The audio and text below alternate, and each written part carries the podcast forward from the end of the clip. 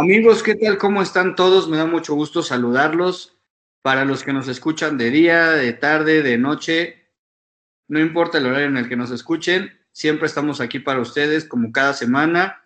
Rodrigo Carrera, Poncho Partida o Alfonso Partida y Carlos Anaya o Charlie.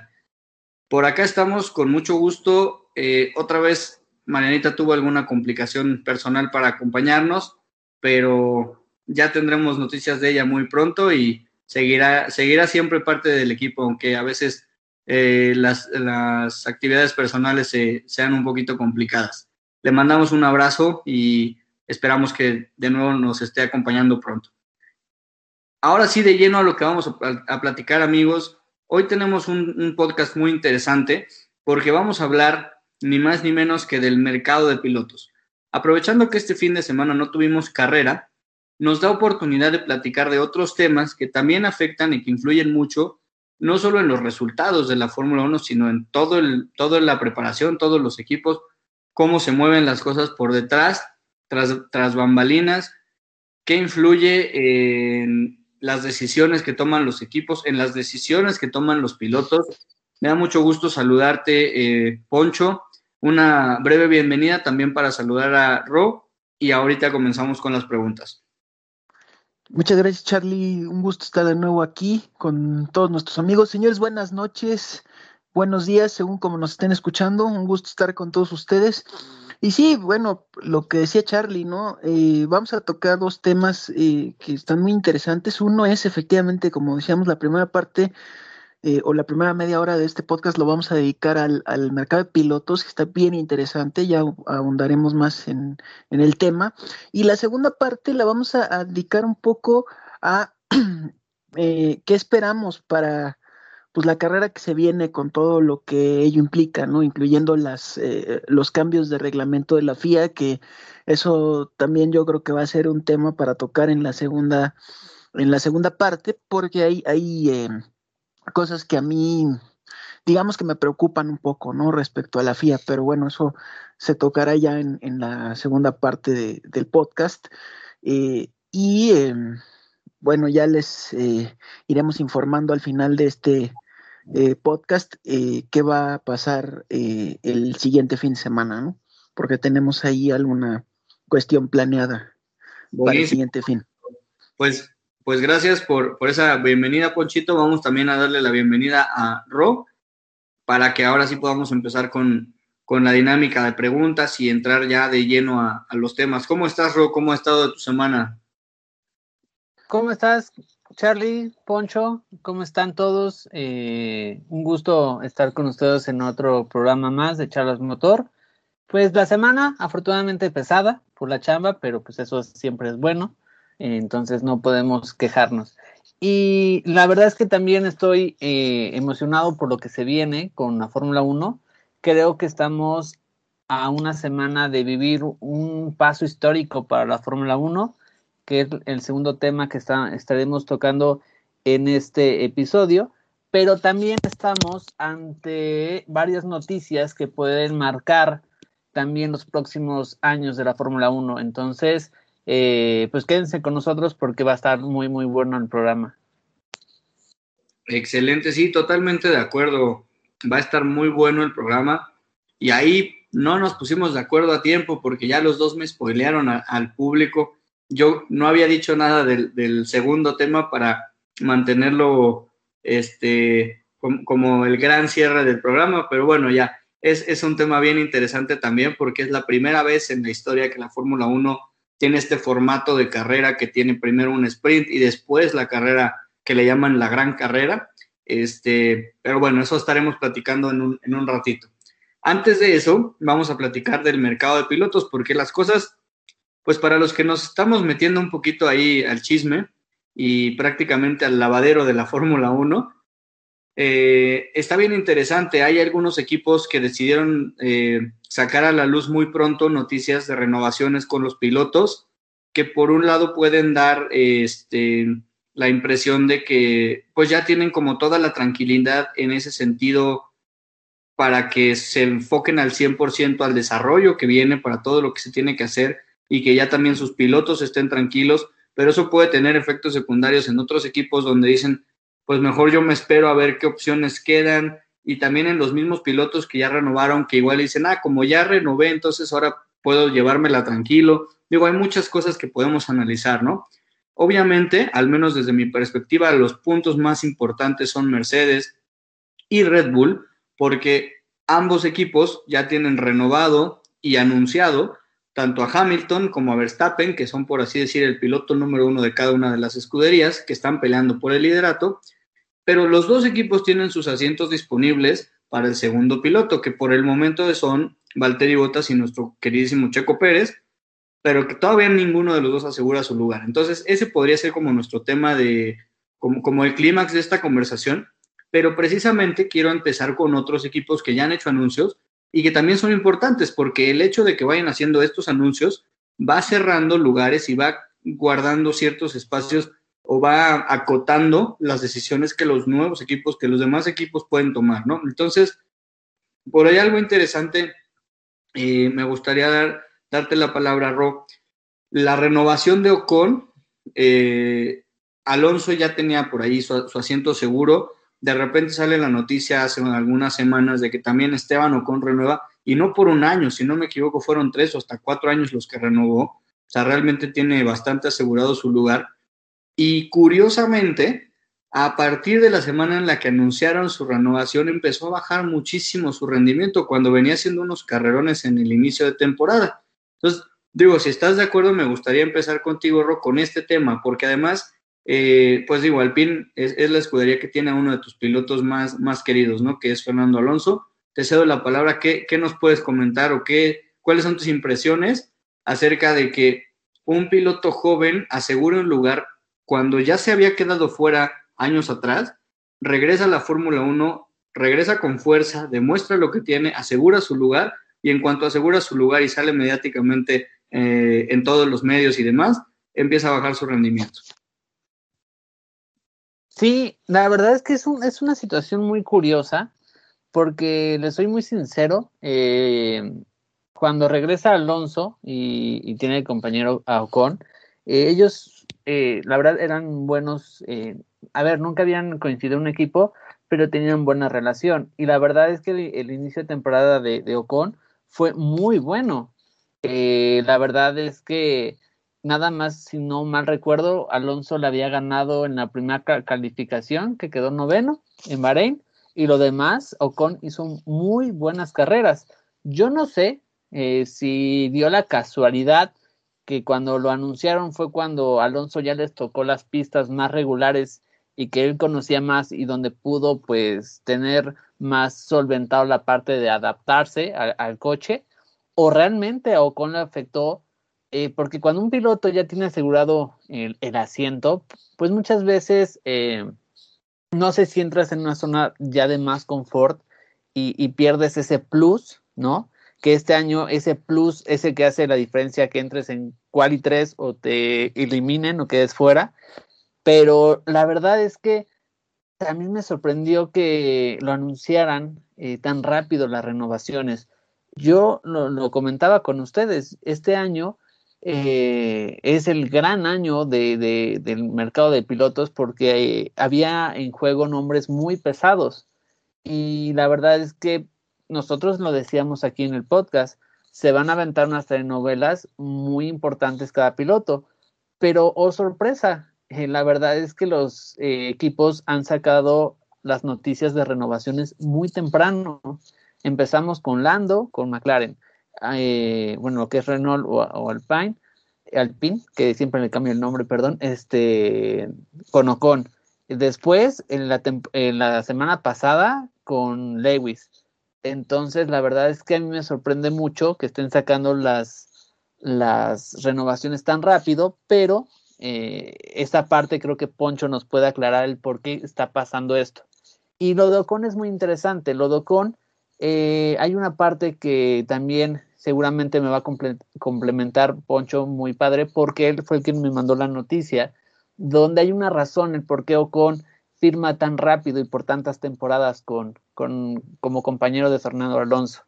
Y, esta parte es porque él, pues, él, hay que recordar que él era parte de, Mercedes y de hecho era, era uno de los nombres que sonaba muy fuerte para acompañar ahí a Lewis. Después ya surgió Russell, pero él en un principio, él era el piloto y ya después se desdibujó mucho esa posibilidad. Entonces la verdad es que esa renovación eh, de, Ocon eh, es porque hay información detrás. Y, ahorita a lo mejor muchos se les extraña de por qué empezamos con Ocon, eh, hablando del mercado de pilotos, pero es, este hecho de que lo haya, bueno, que ella haya aceptado renovar con como compañero de Fernando Alonso, siendo el piloto de, Mercedes y teniendo pues, la posibilidad de un lugar en Mercedes, pues dirían, qué tonto, ¿no? Pero hay un porqué, ¿no, Poncho? Sí, así es, Ro. Este. Dame un segundo, Poncho, porque además de darte la palabra con el tema de Ocon, cuando termine, me gustaría dejarte también con el tema de Lando Norris. Entonces, si, quieres, complementa la idea que te está pasando, Ro, y entonces empiezas platicándonos de Lando Norris, porque sé que también te apasiona mucho el tema que se viene con este piloto y sobre todo por, las, por, por la noticia que salió de los puntos de penalización que tiene en su licencia y este pues que incluso el equipo se ve ciertamente afectado si tiene que buscar un reemplazo en caso de que quede penalizado por alguna carrera posterior en caso de tener todos los puntos del carnet de, pilotos. Entonces, adelante con la respuesta, Cerro, y, y de ahí te nos sigues con la de Norris. Claro, de hecho, de hecho, Charlie, voy a ligar, voy a ligar a Norris y Ocon, porque tienen, tienen, como bien lo decía Ro, que ver ambos en, este primer comentario, y luego ya más bien me ligo a la cuestión eh, que recién que recién acaba de suceder en cuanto a las penalizaciones y explico un poco más eso. A ver, el tema de lo de Ocon es a mí a mí no me, ya con estas noticias no me sorprende lo de la cuestión de la contratación. Lo que sí me sorprende es el, bajón de nivel, ¿no? Porque, ojo señores, con lo que voy a marcar aquí, que ya más adelante lo comentaremos. Para mí, el segundo asiento de Red Bull ya está, lo tiene Checo para el año que entra.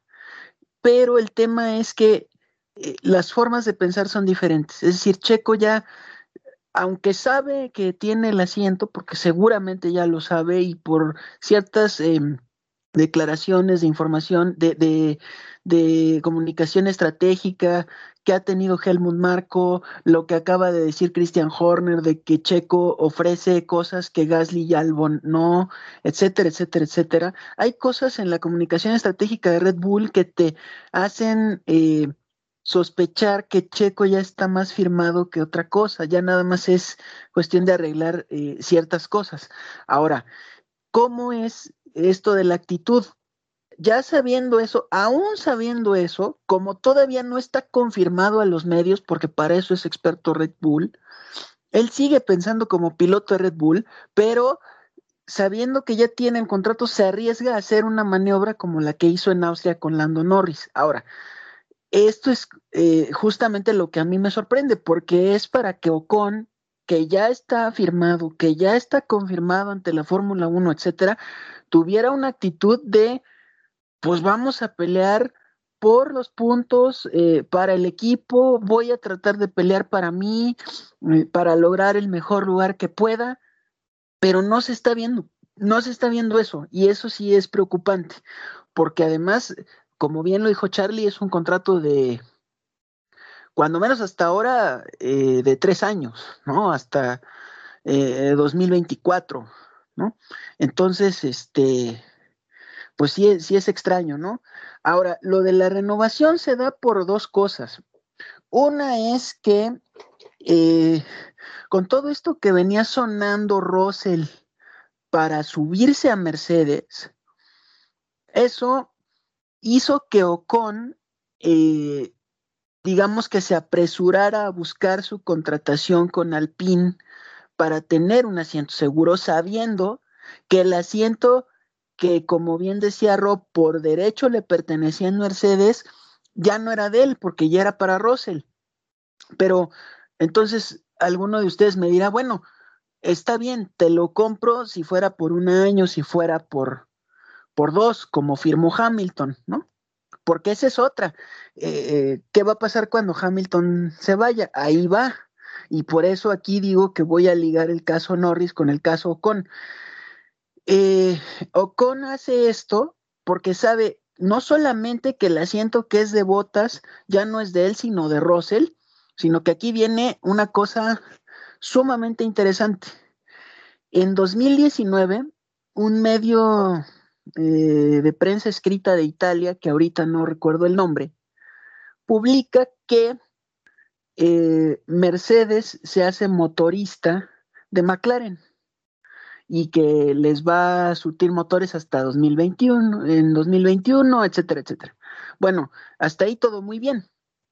Pero el tema es, algo tuvo que pasar en, en McLaren y en Mercedes para que ellos accedieran a ser motoristas de McLaren, sabiendo sobre todo cómo venía McLaren del año, del año anterior, 2018, que sabemos la clase de temporada que tuvo McLaren. Entonces, ¿qué pasa?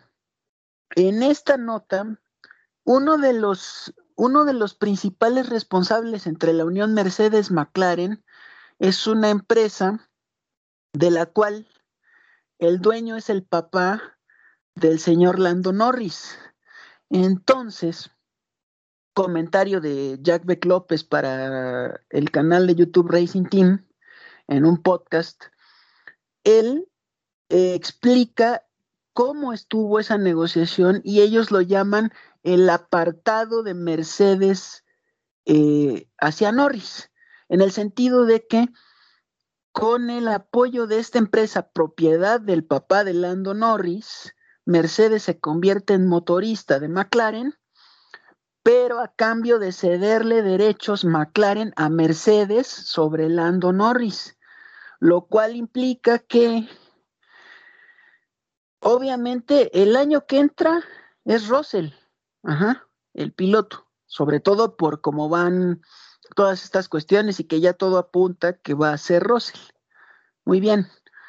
Y Hamilton firmó un contrato por dos años. Sin embargo, y aquí viene la cuestión importante, Lando Norris curiosamente es el primero que firma y firma con McLaren, pero firma un contrato multianual, lo cual quiere decir que ese contrato puede durar uno, dos, tres, cuatro o los años que sean hasta que se retire Hamilton.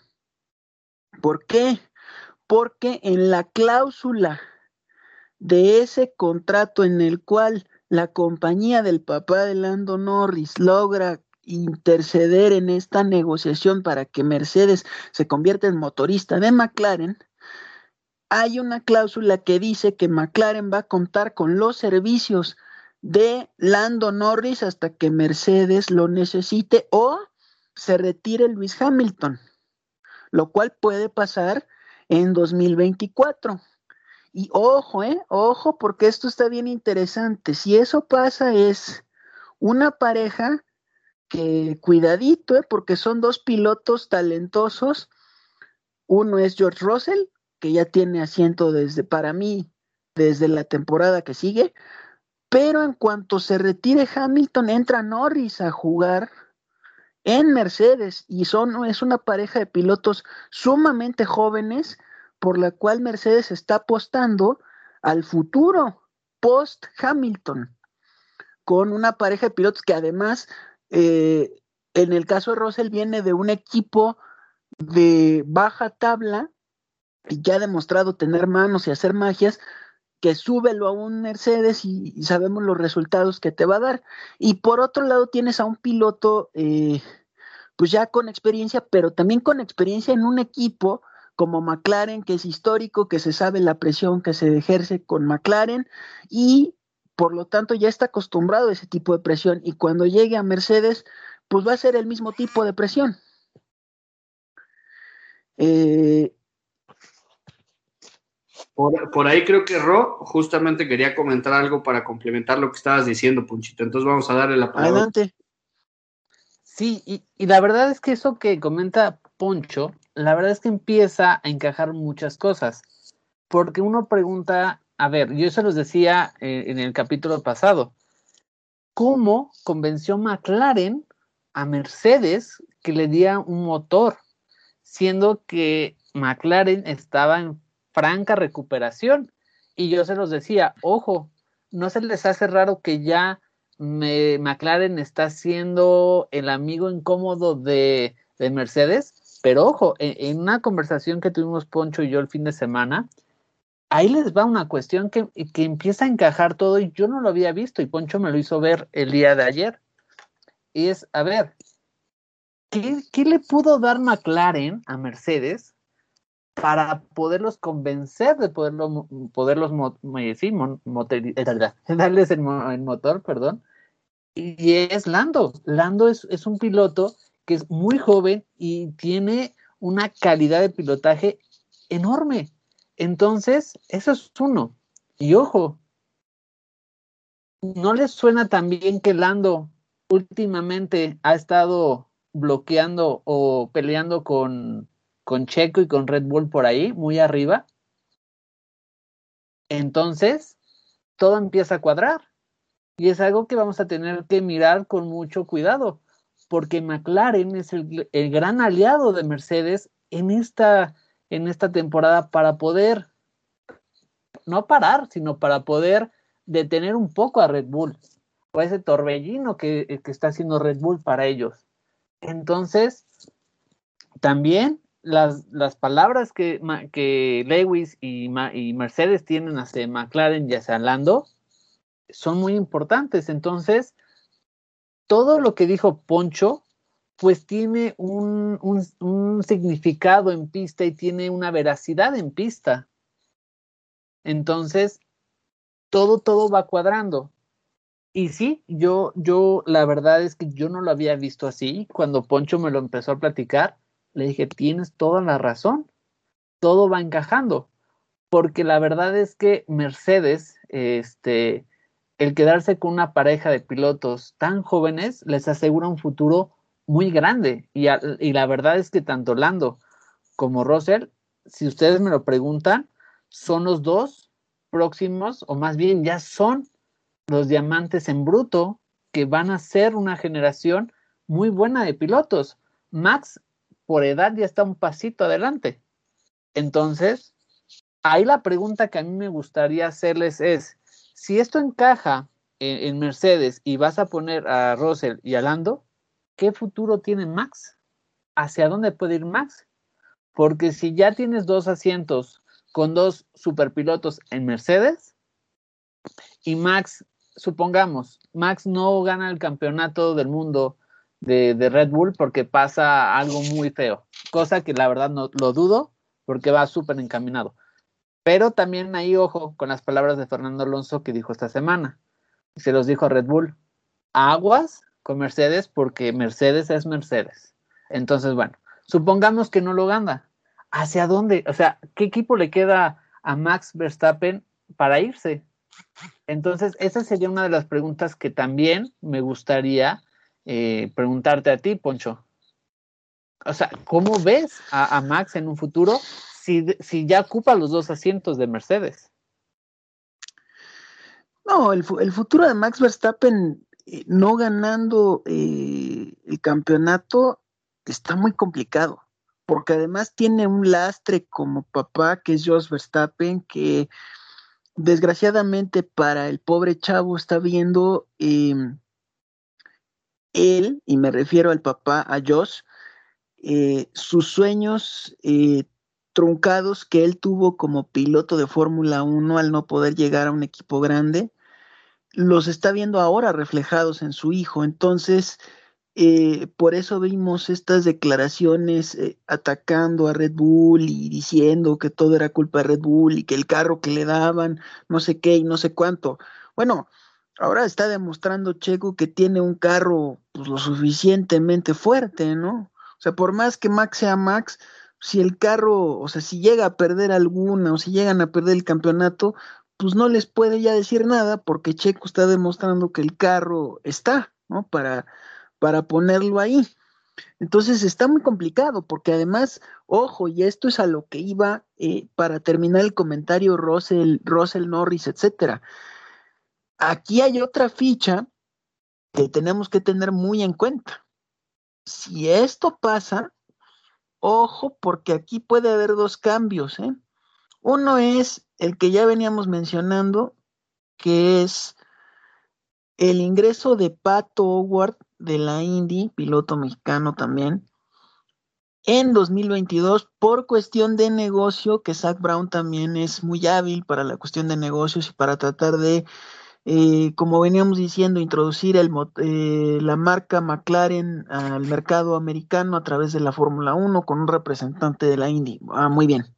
Bueno, esa es la primera, pero si se da esto en un futuro para Norris, como al parecer esa puede ser la pareja Norris-Russell a mediano plazo, entonces el piloto que puede entrar como calzador eh, y sin ningún problema a McLaren es Pat Howard, pero va a depender de cómo vea la cuestión de negocio Zach Brown para ver si lo mete el año que entra o todavía lo aguanta en, cuanto a su ingreso a la Fórmula 1 o y por otro lado, disculpen, lo que también haga o siga haciendo en la Indy, que le quedan seis carreras para poder pelear el campeonato, y lo que haga en las pruebas de Jazz Marina en Abu Dhabi este año.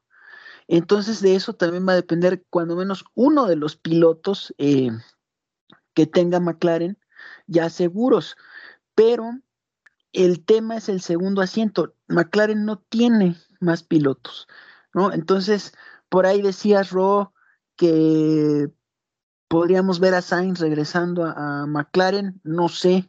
Eh, yo más bien creo que ahí todavía tendríamos que esperar, porque a mí me parece que, que todo va a depender de, de qué demuestre con la escudería roja del cabalino rampante que a mí me parece que Ferrari no está más que para pelear el tercer lugar del campeonato este año.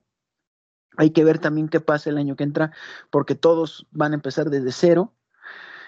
Y eh, por lo tanto ahí es donde veo complicado el, futuro de Max, porque a Max Verstappen ya no le quedan más opciones más que las dos grandes, o Mercedes, o subirte a la meca de, de la Fórmula 1, al, al, gran Vaticano de la Fórmula 1, a Ferrari, pero no sé, yo, yo no veo, cuando menos yo desde mi punto de vista, no veo a un Max Verstappen subido en un carro rojo, sobre todo viendo la calidad de pilotos que tiene la Academia Ferrari, o sea, tienen a un Mick Schumacher que ya se habla de que puede ir a Alfa, igual que se habla de que Bottas puede ir a Alfa y a Williams, pero yo no veo la opción de Alfa, yo veo más bien Williams para Bottas viendo lo que le queda de carrera y que puede ahí ser el piloto número uno y que le pueden dar todas las actualizaciones, etcétera, etcétera, etcétera. Este, y al contrario, veo a un Mick Schumacher en alfa, veo eh, para mí los dos asientos de Haas van a quedar libres para pilotos de la Academia de Ferrari. Veo a un Giovinazzi eh, fuera de Alfa y a un Calum Milot subido en un Alfa junto con Mick Schumacher. O sea, está muy complicado para Max eh, si no gana el campeonato este año, porque también me parece, y aquí no él, sino el papá ya no va a esperar a Red Bull. Y entonces se le complica porque otro equipo de punta ya no tiene. ¿no? Por más que el año que entra todos empiecen desde cero por la el tipo de persona y, o de personas y el carácter que tienen los Verstappen, me parece que eso es lo que lo complica más el, el futuro de Max, ¿no? Pero no sé, hay que ver. Yo veo muy complicado que este año Red Bull no se pueda llevar el campeonato. Yo veo eh, que ya Mercedes, ojo, que falta mucho campeonato, pero sí lo veo cuesta arriba, lo veo eh, algo complicado, pero me parece que para mí va a depender mucho de lo que haga Red Bull en Silverstone y en, en, Hungría. Si en Silverstone y en Hungría Red Bull sigue con el dominio que, que viene, hombre, ya podemos decir eh, prácticamente sayonar a Mercedes. Y, más adelante, cuando entremos a la segunda parte, explico el por qué. Exacto. Y ahora ahí me gustaría hacer una pregunta al buen Charlie. Y es, tomando esto en cuenta, Charlie, donde vemos que seguramente eh, Russell va a ser eh, anunciado, eh, seguramente o muy probablemente en la siguiente carrera, donde vemos que Bottas sí o sí va a continuar en la Fórmula 1, donde vemos que Shumi Bebé, como le decimos aquí en este podcast, seguramente ya pasa Alfa porque tiene que dar ese, ese salto natural. La pregunta que yo te haría es, ¿ves cabida en la Fórmula 1 a un Gasly o a un Daniel después de todo lo que ha pasado en este mercado de pilotos? Pues ahí, este, la verdad, no sé qué tanto pueda cambiar el mercado. De ustedes ven muchos cambios. Yo honestamente no sé si todos los cambios que ustedes ven realmente van a suceder o, quizás no sé si van a suceder tan pronto. El, el, de, el de Russell sí se me hace muy obvio por la publicación que él subió en su Instagram. Literalmente está lavando un Mercedes o cambiándole la llanta, ¿no? y dice, cuidando a mi bebé. O sea, por Dios, él no tiene un Mercedes y si lo tienes, se lo regaló el equipo porque ya lo tiene firmado. Entonces, ahí sí es muy evidente, ¿no? Pero luego hay otros que no sé, qué tan, qué tan este, posibles sean todos los cambios. Por ejemplo, ahorita mencionas Valtteri Botas, es casi un hecho que no se va de la Fórmula 1. Pues yo no sé, yo tampoco lo veo tan seguro quedándose en otros lugares, ¿no? Este, porque igual es un piloto ya de edad, entonces, pues al final de cuentas los equipos quieren, quieren eh, pilotos jóvenes para empezar desarrollo yo creo que en este año va a haber muchos cambios, pero hacia pilotos jóvenes, justo porque el tema del desarrollo, que es completamente algo nuevo que viene de cero, les interesa que, que sea alguien que se quede varios años en el equipo, que por lo menos tenga esa transición. Ahora, yo me voy a contradecir solito, porque en el caso de, de Fernando Alonso, por ejemplo, que ya está firmado y que ya está seguro, lo tienen firmado y seguro con un piloto joven. Entonces ahí es una estrategia interesante porque puede ser que la, misma escudería esté diciendo, bueno, queremos la experiencia de un campeón del mundo, pero para que sea transmitida al que le vamos a poner todos, o sea, todos los huevos en esa canasta. O sea, yo no sé si Alonso lo estén viendo más como un asesor o como un consultor o como un tutor o maestro de Ocon, más que como un segundo piloto. En el, en el caso, por ejemplo, de Betel, que también ya está firmado, pues igual, Betel es un campeón del mundo, tetracampeón del mundo, que jovencito no está y que no sé cuántos años le queden, pero al final de cuentas está de tutor del hijo del dueño de un equipo. O sea, no veo muchos espacios que justo mencionas, ¿no? Por ahí Gasly, porque están eh, tanto Gasly como el chinito japonés, Tsunoda, este, no están firmados ninguno de los dos. Y del lado de, Williams tampoco hay ninguno firmado. Y del lado de Alfa tampoco, hasta el momento, no está, ni Kimi está firmado, ni tampoco el mismo italiano, que pues siendo escudería italiana, podría pensarse que le den preferencia, pero pues también si no da resultados, pues igual ahí todo es dinero, ¿no? Entonces no das resultados, si no tienes ya contactos o, alguien que te soporte más allá, pues vas para afuera, ¿no? Yo, por ejemplo, eh, sí veo que, como dices, a lo mejor Mick Schumacher vaya a dar un salto, pero lo va a dar, lo va a dar después, porque yo ya lo veo confirmado, eh, cuando menos para, para 2022. Entonces, él sigue en Haas al menos un año más. Entonces, si brinca, tú decías, por ejemplo, que a lo mejor brinca a, a un escaloncito más, pues ese escaloncito, sea cual sea, va a ser hasta el 2023, si es que se da. De momento, yo no lo veo brincando. Mazepin se me hace raro que sí, que, que, tan pronto en la temporada ya lo tengan contratado para 2022 o incluso no sé si su contrato ya desde inicio incluía eh, eh, más, de, más de un año, pero pues es un piloto que yo, en, o sea, si, yo, si a mí me preguntas, yo no lo renovaría, ¿no? Ahora, yo les quiero, ya para terminar, porque ya, ya se nos pasó un poquito el, el espacio que teníamos dedicado para el mercado de pilotos, quiero cerrar con una pregunta abierta para los dos. Es obviamente una moneda al aire y es una utopía lo que voy a preguntar. Tenemos por ahí un mexicano que está haciendo una temporada increíble, que todavía puede mejorar mucho, pero que no tiene asiento firmado. Es muy probable que se quede, pero todavía no, al menos todavía no, a, a los ojos de toda la gente, no está firmado, ¿no? Que es Checo Pérez en Red Bull. Tenemos otro piloto mexicano que también está haciendo una temporada increíble, una temporada de ensueño en otra categoría, que es el buen Pato Ward. Y este piloto resulta que en Indy está corriendo con McLaren, pero McLaren ya tiene los dos puestos ocupados. No sé si veamos a Pato para el 2023, incluso 2024, pero yo ya, por como vemos las cosas, no lo veo antes del 2022. Incluso no sé si por ahí en el mercado de pilotos se muevan cosas y, Pato pueda subir, por ejemplo, a Alfa, ya sea Alfa Tauri o Alfa Romeo o a Williams, que son los únicos equipos que no han renovado eh, pilotos, que no han, que no han dado a conocer sus, eh, sus estrategias, ¿no?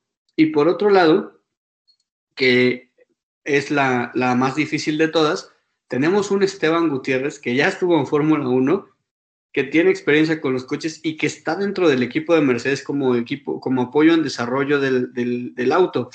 No sé si ustedes en el mundo más utópico de, de, las utopías existentes pueden imaginarse tres mexicanos en Fórmula 1. Yo la verdad es que no, me encantaría soñarlo, pero yo la verdad es que no lo veo.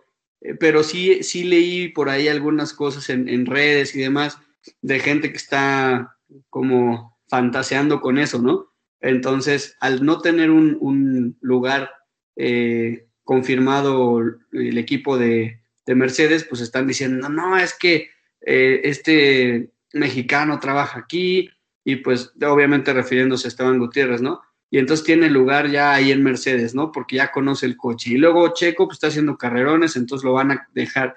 Y luego Pato, que está súper bien, va a subir. Entonces hay gente que sí está especulando con que haya tres mexicanos en Fórmula 1. ¿Ustedes qué opinan al respecto? Y con esto cerramos para pasarnos a explicarle a nuestra, a nuestra audiencia cómo va a ser la carrera de la próxima semana.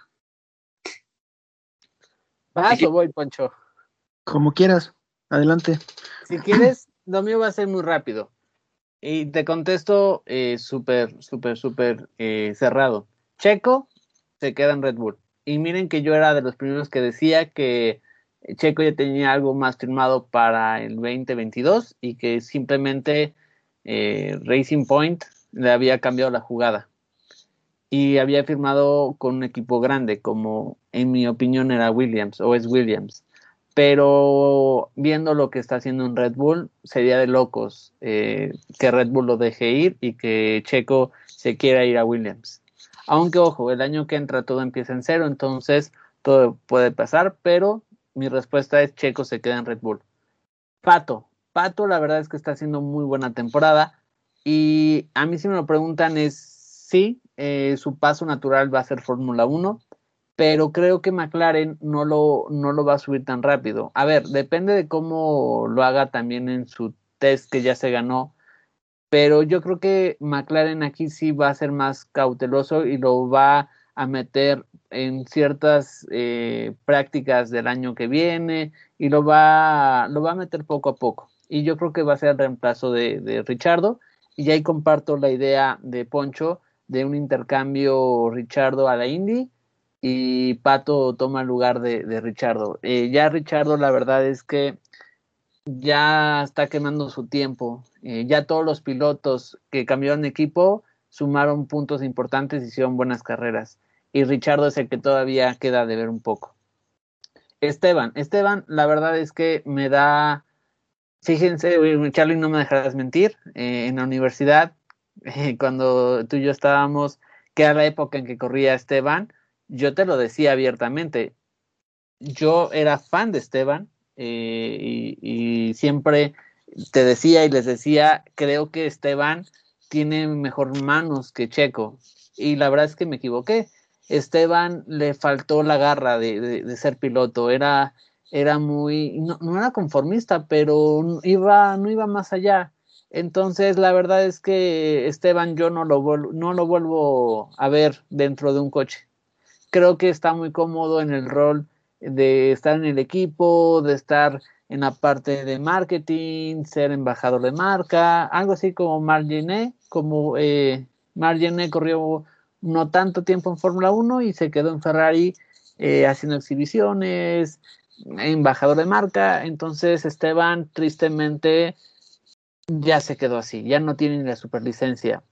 Entonces, y me da pena porque Esteban, para mí, que lo había seguido desde, desde sus categorías hacia abajo, tenía buenas manos, pero le faltó eso que debe tener un piloto, que es garra y que es eh, ponerte tú por tú eh, en, la pista. Entonces, sí, no, eh, la, la, opción de Esteban para mí es totalmente imposible. Qué, buenos recuerdos esas, esas pláticas que teníamos en la universidad cuando tú ponías a Esteban sobre Checo y yo casi hasta me enojaba. Decía, ¿cómo crees? No puedo creer que digas eso. Pero, sí, creo que tienes toda la razón en lo que dices ahorita. Justamente el tipo de manejo que Checo mostró en donde fue penalizado con Leclerc y en donde provocó la penalización de, de Norris es lo que le faltaba y le faltó toda la vida a Esteban. O sea, era un piloto que por ahí tenemos la, la frase, ¿no? O sea, si, si ves un espacio y no lo tomas, dejas de ser piloto. Y creo que eso le pasaba a Esteban, ¿no? Entonces, por ahí totalmente de acuerdo contigo. Yo tampoco lo veo ya regresando a un, a un auto. Exacto. Entonces, Poncho. No, yo, yo comparto. Para mí, insisto, para mí Checo ya está firmado. El, tema es eh, qué tanto va a querer Helmut Marco y Christian Horner extender la novela de decir que ya está firmado. O sea, ¿cuándo realmente lo van a anunciar?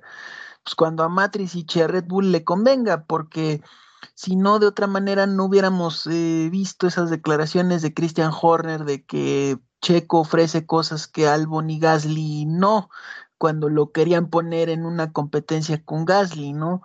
Que, es obvio que no, por, por, toda esta relación que ya está fracturada eh, entre Gasly y Red Bull, ¿no? Eh, el caso Esteban, concuerdo totalmente, incluso él mismo lo dijo en Fórmula Latina cuando lo entrevistaron, que pues él no se veía regresando a, a, Fórmula 1 y a, competencias, pero, pero bueno, eh, quién sabe qué pase más adelante, pero cuando menos yo no lo veo ni a corto ni a largo plazo arriba de un carro, en el caso de Esteban. Y en el caso de Pato, mm, ahí voy a diferir un poquitito con ustedes porque aquí va a ser, y ojo, eh, porque eh, aquí va a ser eh, probablemente a como conocemos a Zach Brown, pues a lo mejor guerra de, de, marketing entre Red Bull y, y, McLaren, ¿no? Para, para, entrar al mercado eh, americano, al mercado norteamericano de, Estados Unidos, por toda la, justamente la, la, mm, cantidad de público mexicano que hay, ¿no? Ahorita Red Bull con Checo está vendiendo merchandising pero a lo bestia, ¿no? Y en el caso de, Pato, pues es, como ya lo venía diciendo, no solamente es posicionar la marca McLaren eh, en el mercado americano, sino el consentido, cuando menos así lo hace ver la gente de eh, Claro Video, la gente de Indy, la, el piloto consentido de la Indy, o uno de los pilotos consentidos de la Indy, que los representa bien y que ahora los va a representar en, en, en, Fórmula 1, ¿no? Pero todo va a depender eh, de cómo vea eh, Zach Brown esa situación eh, para, insisto, para subirlo ya en 2022. De no ser así, comparto la, la situación, lo, lo, que venía diciendo Ro, ¿no? De que yo creo que a Pato van a hacer lo mismo que hacen con Calum Milot, ¿no? Eh, probablemente Richardo eh, le ceda su, su asiento en alguna que otra ocasión para alguna práctica uno o donde no, no corra eh, riesgo McLaren para la cuestión de posiciones, para que se vaya acostumbrando al carro, para que vaya acostumbrándose a las pistas, etcétera. Eh, pero sí, sí lo veo como el sustituto natural de, de, de Richardo, pero también creo, y este es como el, el punto, eh, digamos, fino que, que, hay que ver, que no solamente es eh, cuestión de marketing, sino también qué resultados siga dando eh, Richardo para McLaren, porque también hay una nota por ahí que, que les hice llegar en donde, o, o, más bien creo que fuiste tú, ¿no, Ro, el que nos hizo llegar esa nota en donde se se demuestra que, que Andrea Seidel y, Isaac Brown ya dicen que pues están decepcionados porque Richardo no tiene la adaptación que ellos esperaban y que pues a pesar de que ellos creen que, que va a, a, aparecer en un cierto momento, pues me parece que, que no sé si cuánto tiempo más puede esperar McLaren a eso, porque de lo contrario se les va a poner muy cuesta arriba. Eh, insisto, el, la lucha por el tercer lugar con Ferrari, porque Ferrari de, del otro lado están sumando con, con, los dos pilotos, ¿no? Entonces sí, está complicado. Totalmente, to sí. estoy de acuerdo totalmente, pero creo que es hora de pasar al otro tema, ¿verdad, eh, Charlie? Sí, por ahí, este, justamente ya con esto de Ponchito íbamos a cerrar. Realmente nos echamos casi, casi la hora, todavía no, pero casi la hora hablando de, del mercado de pilotos y es que podríamos hablar una semana entera de esto y no se nos acabaría el, el, tema de, de, plática porque es bien interesante, hay muchas cosas que se pueden especular, que se pueden analizar, que se pueden suponer, pero ahorita lo que queremos eh, comentarle a nuestra audiencia, platicarles antes de, de que inicie la próxima semana, es cómo se va a vivir el próximo fin de semana que, como mencionamos al inicio, es la primera vez en la historia de la Fórmula 1 que se da una carrera llamada sprint para hacer como si fuera una calificación, pero en forma de carrera. Entonces, explico rapidísimo. Vamos a seguir teniendo los tres días del fin de semana como estamos acostumbrados, que son viernes, sábado y domingo. La diferencia es que no va a haber tres prácticas. Antes estábamos acostumbrados a que había práctica 1, práctica 2 el día viernes, práctica 3 y calificación el sábado y la carrera el domingo. Hoy lo único que se mantiene igual es que la carrera es el domingo y sigue siendo un horario aproximado de las, de las dos horas de siempre, dependiendo de la longitud del, circuito.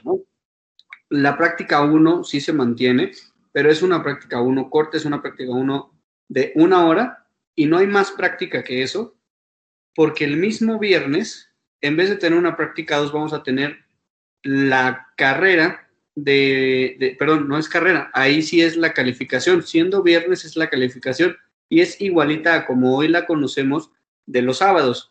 La calificación igual Q1, Q2, Q3 en, en el orden que la conocemos, pero en vez de que eso defina cómo arrancan el día de la carrera, que es el domingo, eso va a definir cómo arrancan el sábado en el sprint. Ese sprint es una carrera de únicamente 30 minutos. Pero lo interesante aquí es que antes de ese sprint, que va a ser el sábado, hay una práctica 2. Entonces, fíjense todo lo que se puede analizar eh, y es, es, con lo que quiero ir con ustedes, eh, Ponchito y, Rob. Cuando tú ves que de la calificación, que es el viernes, todavía tienes una práctica después de esa calificación antes de la carrera, hay muchas cosas que le puedes mejorar al coche. Si ya en la calificación te fue de cierta manera y vas a arrancar en cierto lugar, tú puedes tomar esa práctica 2 para armar tu estrategia para el, para el sprint, que es el mismo sábado, el mismo día de la práctica, pero en la tarde. Entonces, que te falló tal cosa en, en la calificación o que te... Entonces lo corriges para el sprint. Y aquí lo interesante es que el sprint solo dura media hora, pero es ritmo de carrera, es prácticamente una carrera. Entonces, no es lo mismo dar una vuelta rápida y ya, que tener una, una duración de 30 minutos en ritmo de carrera y que a partir de cómo queden en el sprint es como van a arrancar en la carrera del, del domingo. Entonces, si quieres, empiezo contigo, Ponchito. Por ahí estamos leyendo en, muchos, eh, en muchas redes sociales, en muchas publicaciones, y además es algo que yo creo firmemente, al ser algo que incluye un efecto directo en, en los resultados de cómo arrancas el domingo, pero que está afectado por un ritmo de carrera y no solo por una vuelta rápida, creo, y además he estado leyendo mucho, que esto va a beneficiar muchísimo a Checo. No digo Red Bull como equipo, porque Max ha estado arriba en las calificaciones, él sí lo ha logrado, pero Checo le han costado. Y lo que, lo que ha hecho muy bien Checo han sido las carreras. Entonces, por ahí se ha leído eso. ¿Qué opinas de eso? ¿Tú crees que le afecta a Checo? ¿Tú crees que no le afecta, eh, ya sea positiva o negativamente? como equipo a Red Bull o solo al piloto, porque eh, en este caso Max pues sí va bien en, ambos días. ¿Qué opinas específicamente del tema Red Bull y Checo en relación a cómo se va a vivir? Híjole, este, es que es un tema, es un tema bien complicado, Charlie, y, voy a explicar por qué. A ver, para mí, eh, para mí es un beneficio para Checo. O sea, sí hay un beneficio porque eh, ya sabemos que las clasificaciones a Checo no, no se le dan. Eso lo tenemos bien claro, ¿no? A menos que saque un vueltón y se haga una calificación como Imola o una clasificación como la pasada en Austria, ¿no? Que eso sería, eso sería maravilloso, ¿eh? eh para el viernes, ¿no? Pero si el viernes eh, logra salir cuarto, quinto, como ha venido saliendo, esta carrera de media hora son 10 vueltas. Señores, en 10 vueltas, con un Red Bull con ritmo de carrera bueno, que eso es de lo que hay que estar al pendiente desde la práctica 1 el viernes, por eso es interesante. Ahora sí conviene ver las prácticas desde el viernes porque ahora ya no es como antes que decía Charlie, es que yo no las veo porque yo no sé con qué tipo de motor está el equipo, con qué o qué están pensando. No, ahora sí es importante porque la práctica del viernes va a definir cómo van a calificar el mismo viernes para el sábado. Y luego viene otra cosa bien interesante que es cómo esté el ritmo de carrera, que también hay que ver cuándo y en qué práctica van a probar la cuestión de tanques llenos, ritmo de carrera, etcétera. Si es en práctica 1 o en práctica 3, que es el sábado antes del sprint. Y luego viene la clasificación normal, que eso, obviamente, si Checo arranca quinto en 10 vueltas, puede hacer eh, grandes cosas y para mí eh, me parece que es una oportunidad de oro y creo eh, firmemente que la pole se la van a estar peleando los dos Red Bull con ritmo de carrera, porque ya sabemos o hemos visto cómo ha estado el ritmo de carrera de, de, Mercedes. Por eso decía, ojo, si Red Bull sigue manteniendo el dominio que viene manteniendo en estas dos carreras, por eso decía yo que era todavía más cuesta arriba y más complicado para Mercedes el campeonato de constructores. Y el de pilotos, pues ni se diga, ¿no? Entonces, ahí hay un tema. Y aquí era donde justamente, hablando ahorita de esto, quería meter el tema, el tema Norris y el tema Van Dorn, que, que eso es otra nota, que en caso de que Norris eh, sea suspendido, entonces se va a buscar probablemente uno de los que suena es Stoffel Van Dorn. Bueno, Ojo, porque aquí también hay que ver y hay que estar muy pendientes de ahora qué, con qué va a salir la FIA ahora, porque ya hemos visto cómo eh, a veces es o muy consistente y muy estricta en cosas que no debe serlo, como la carrera pasada, y hay veces es muy laxa y muy que no deja las cosas claras, entonces eso implica que eh, depende también dónde se penalicen las prácticas, porque lo que le afecta a Norris es que muchas veces se vuelan las curvas en las prácticas y ojo, porque también en la carrera sprint puede haber penalizaciones, entonces eso afecta tanto a Norris como a Checo, como a los que tienen ya temas de puntos en las licencias y entonces eso también es otro ingrediente que agrega eh, pues más pimienta, ¿no? al asunto. Y si quieres todavía le podemos agregar otro toque de otra especie que se te ocurra si le agregamos el tema COVID, ¿no? Que ya hay, eh, cuando menos ahorita, hasta ahorita, un caso confirmado de COVID otra vez dentro de la Fórmula 1. Entonces, eh, como decía Ro bien, y lo decía bien el, fin de semana pasado, es algo que no habíamos, eh, que ya se nos había olvidado, pero que es un tema que, que está volviendo a aparecer. Entonces, eh, complicado, vamos a darle la oportunidad, pero a ver qué pasa. Que difiero contigo en el tema COVID.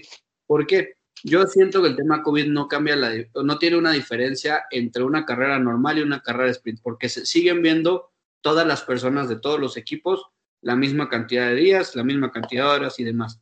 En lo que sí estoy totalmente de acuerdo contigo y que de hecho me ganaste porque es la pregunta que yo le quería dirigir a Ro, es que eh, ¿cómo, cómo afecta en el, en, el, en el tema de los pilotos, bueno, no en el tema de los pilotos, en los resultados y en, en el trabajo de que le va a costar al equipo, no solamente el tema de las penalizaciones que se puedan dar, que es bien interesante porque Imagínate que Checo queda en tercero en la quali.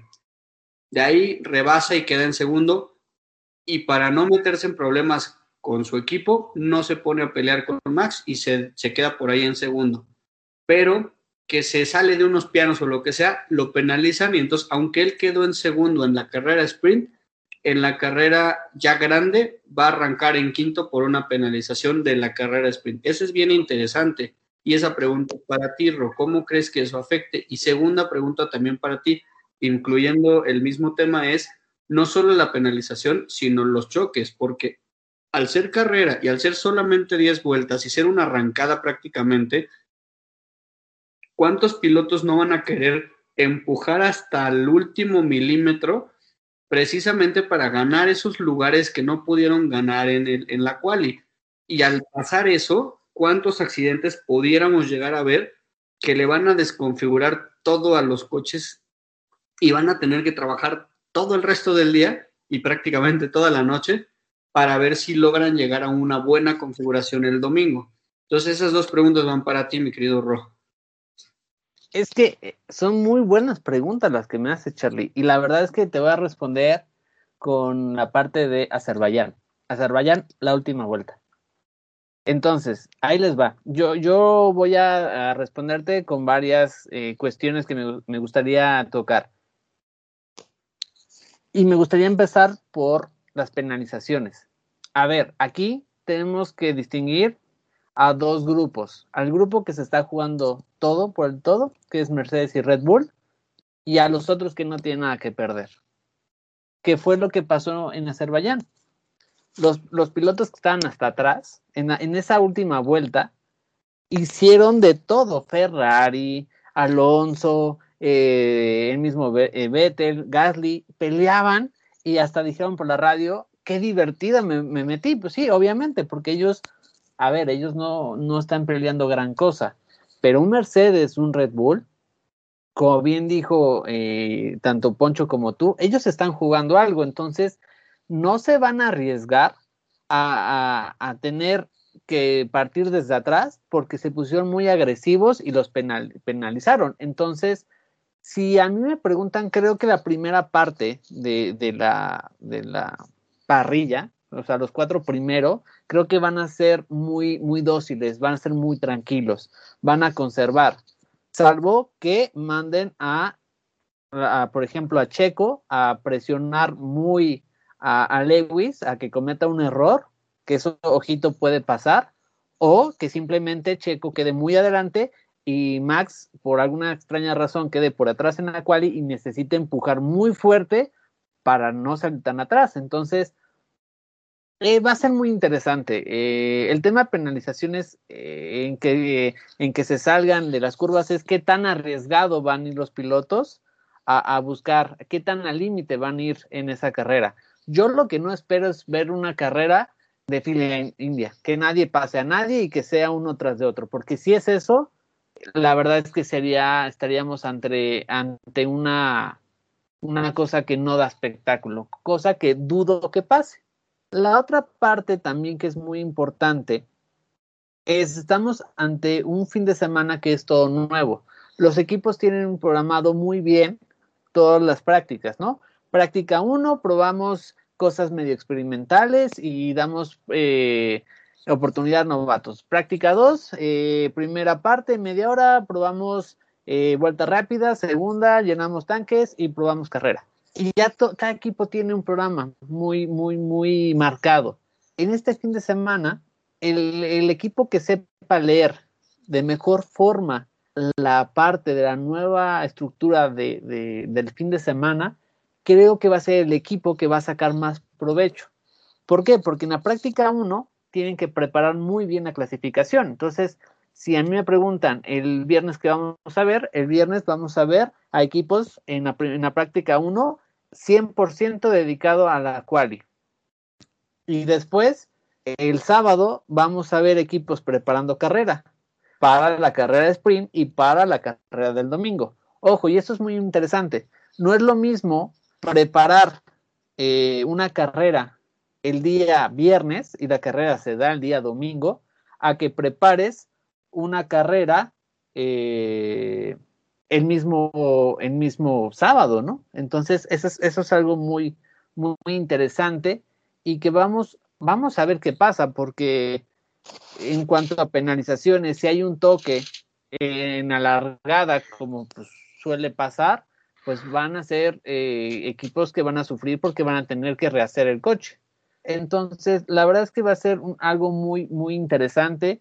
A mí, si me lo permiten, creo que para esta carrera no voy a dar favoritos porque puede pasar de todo. Y aquí el más inteligente y el que sepa leer mejor el fin de semana es el que se va a llevar el Gran Premio de, Inglaterra. Entonces, eh, vamos a ver qué pasa, pero va a estar muy interesante y pues esperemos que sea lo que estamos esperando de este tipo de carreras. Una carrera muy emocionante que genere más espectáculo, pero también más lucha. Yo espero que en esa carrera del sábado veamos luchas y veamos eh, pilotos más atrevidos, eh, donde ya no tienen que cuidar tanto los neumáticos y que pues, vayan a, empujar, ¿no? Por eso les decía, vamos a ver los equipos más conservadores que tienen mucho que, que ganar, bueno, mucho que perder si llegan a cometer algún error, y los otros que no tienen nada que cometer, pues irán y empujarán lo más duro que puedan para poder lograr un, tercer lugar.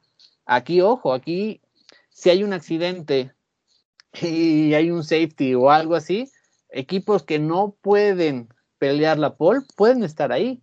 Entonces, pues, a mí, la verdad, estoy emocionado y espero que no nos decepcione y, el sábado lo, que mi deseo es no ver una carrera de fila, eh, así, fila de un coche tras otro y que nadie pase a nadie. Eso es lo que yo no espero ver y, pues sería mi comentario. Perfecto, Rob. Pues ya estamos llegando sobre la hora y para despedirnos y, agradecer a, toda nuestra audiencia, quiero eh, darte la palabra a ti para cerrar con el comentario de los 50 años de, de la muerte del queridísimo Pedro Rodríguez. Posterior, ya que cierres con eso, damos despedida y nos vamos con Ponchito, igual para dar despedida de, parte de él, pero Ponchito hablando, este... Ay, disculpen, se me olvidó, lo tenía aquí en la punta de la lengua y se me fue de que, de que quería dar el tema Poncho. Si quieres, arráncate, eh, Rocco, en el tema de los 50 años de, de Pedro y ahorita que pasamos con Poncho ya seguro me acuerdo. Pues sí, la verdad es que hoy estamos eh, conmemorando una fecha muy importante, que son 50 años del fallecimiento de Pedro Rodríguez, pero qué, qué padre que lo podamos eh, festejar con un piloto en plena, en plena lucha, ¿no? Y con un buen coche y que pueda tener, eh, o que más bien tiene acceso a poder pelear ambos campeonatos. Entonces, creo que no hay mejor forma de poder festejar los 50 años de Pedro Rodríguez teniendo a un piloto mexicano en plena y franca lucha por ambos campeonatos. Entonces, eh, pues ya 50 años de aquella vez que se subió a un Ferrari y, no bajó por su propio pie. Entonces, eh, pues ese es, ese es lo que estamos festejando justo el día de hoy. Conmemorando, porque yo no diría tanto festejar la muerte de un, de un pues, pero sí, más bien conmemorando. Conmemorando, sí.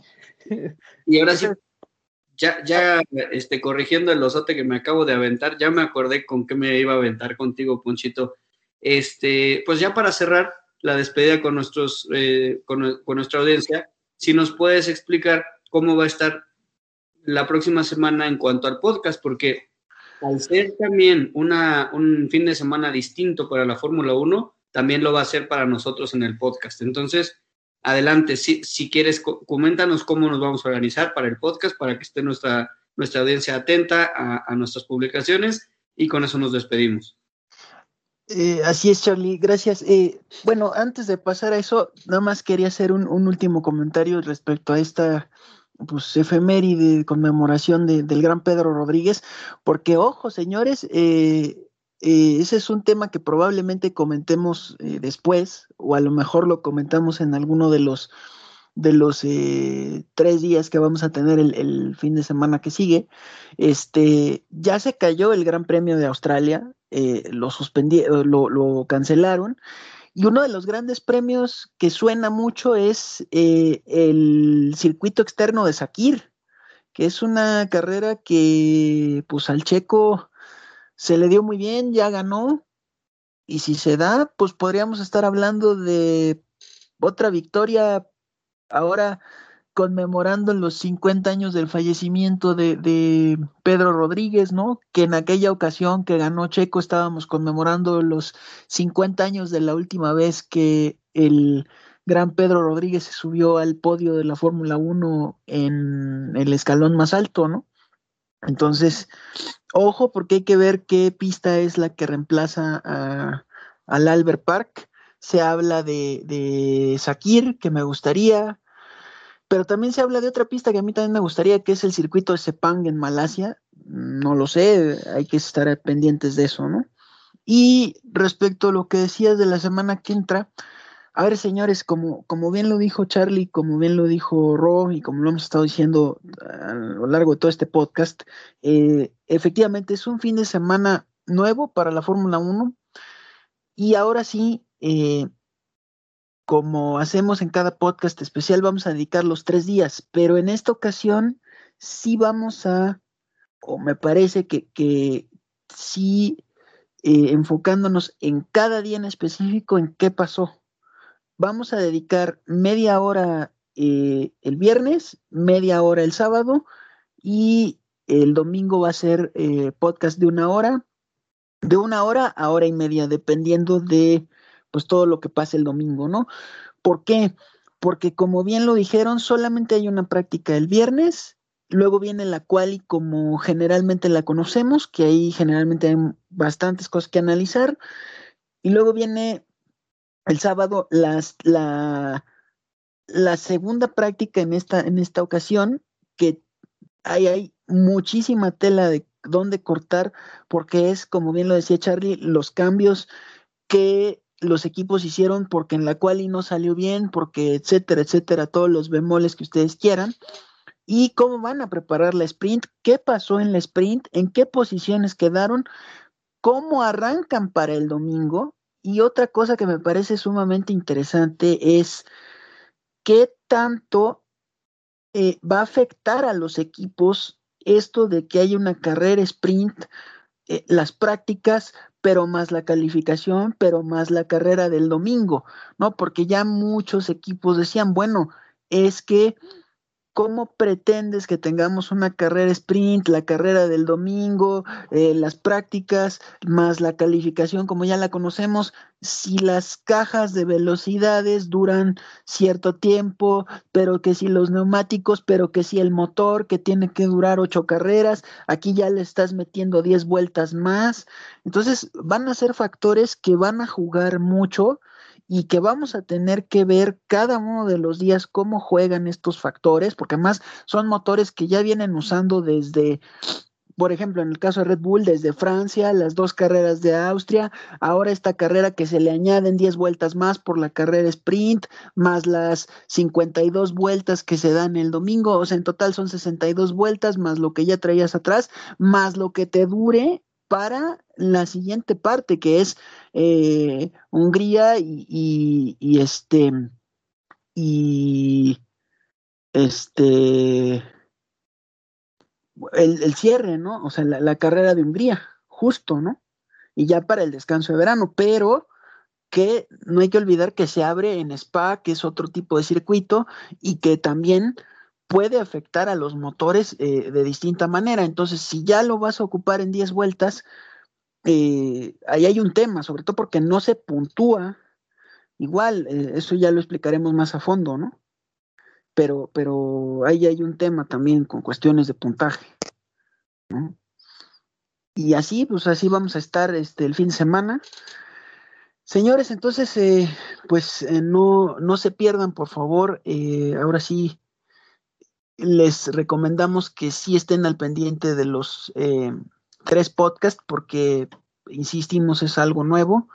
Y algo que pues eh, vamos a ver cómo termina afectando eh, no solamente a los pilotos y equipos, sino también a la misma FIA, porque si esto funciona, pues va a haber grandes cambios de reglamento y, y no sé qué tanto esté preparada la Fórmula 1 para hacer cambios tan radicales eh, en cuanto a reglamento, en cuanto a reglaje de los carros y etcétera, y si se le vaya a sumar no el año que entra, pero sí probablemente pues en uno, en dos años más, si es que funciona esto de las carreras sprint. Entonces, eh, hay que estar, hay que estar pendientes, sobre todo porque este año hay dos. Esta que, que va a pasar en Silverstone y se hablaba de que en Singapur iba a ser la otra, pero como ya se canceló también ese gran premio, pues hay que ver en qué pista van a poner la otra carrera sprint y pues todo lo que juega como en cada carrera, eh, los factores climáticos, pero que si el sol, pero que si la pista, pero que si la temperatura de la pista, pero que si la temperatura de los neumáticos, es decir, todo lo que siempre juega alrededor de una carrera, clasificación, eh, etcétera, etcétera, como un gran premio normal, pero ahora añádanle 10 vueltas más en un sábado que debería ser de clasificación normal. Entonces va a estar bien interesante, no se lo pierdan. Eh, Charlie, Ro, ¿algo más? No, todo, todo bien, todo cubierto por, por el día de hoy. Excelente, pues entonces damos la despedida. Gracias, eh, Poncho, por estar con nosotros. Gracias, Ro. Siempre los dos súper constantes. Y de nuevo un, un, saludo a Mariana, un abrazo. Esperemos que ahora sí nos acompañe el próximo fin porque Va a ser un fin muy interesante, un fin de semana con muchas cosas diferentes, muchas cosas nuevas, muchas cosas que a lo mejor nos va a costar trabajo entender, pero que ahí vamos a, rascarle para poder dar un, un buen programa. Y siempre, siempre, siempre un abrazo a todos los que nos escuchan. Cualquier comentario, cualquier queja o sugerencia, vamos ya a tener muy pronto redes sociales eh, y por ahí también tendremos anuncios para que pues por ahí también se pueden comunicar con nosotros y decirnos si les gusta, si no les gusta, qué cosa podemos mejorar, qué cosa eh, prefieren que, que, cambiemos, si quieren que hablemos de un tema muy en particular, que nos enfoquemos en ese tema en el siguiente podcast.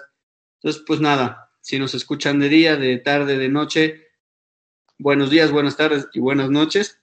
Y hasta luego, que estén muy bien. Muchas gracias por escucharnos y nos escuchamos la próxima semana. Gracias y un saludo a Mariana. Saludos a Marianita, señores, buenas noches, sigan disfrutando su domingo. Nos vemos. Saludos.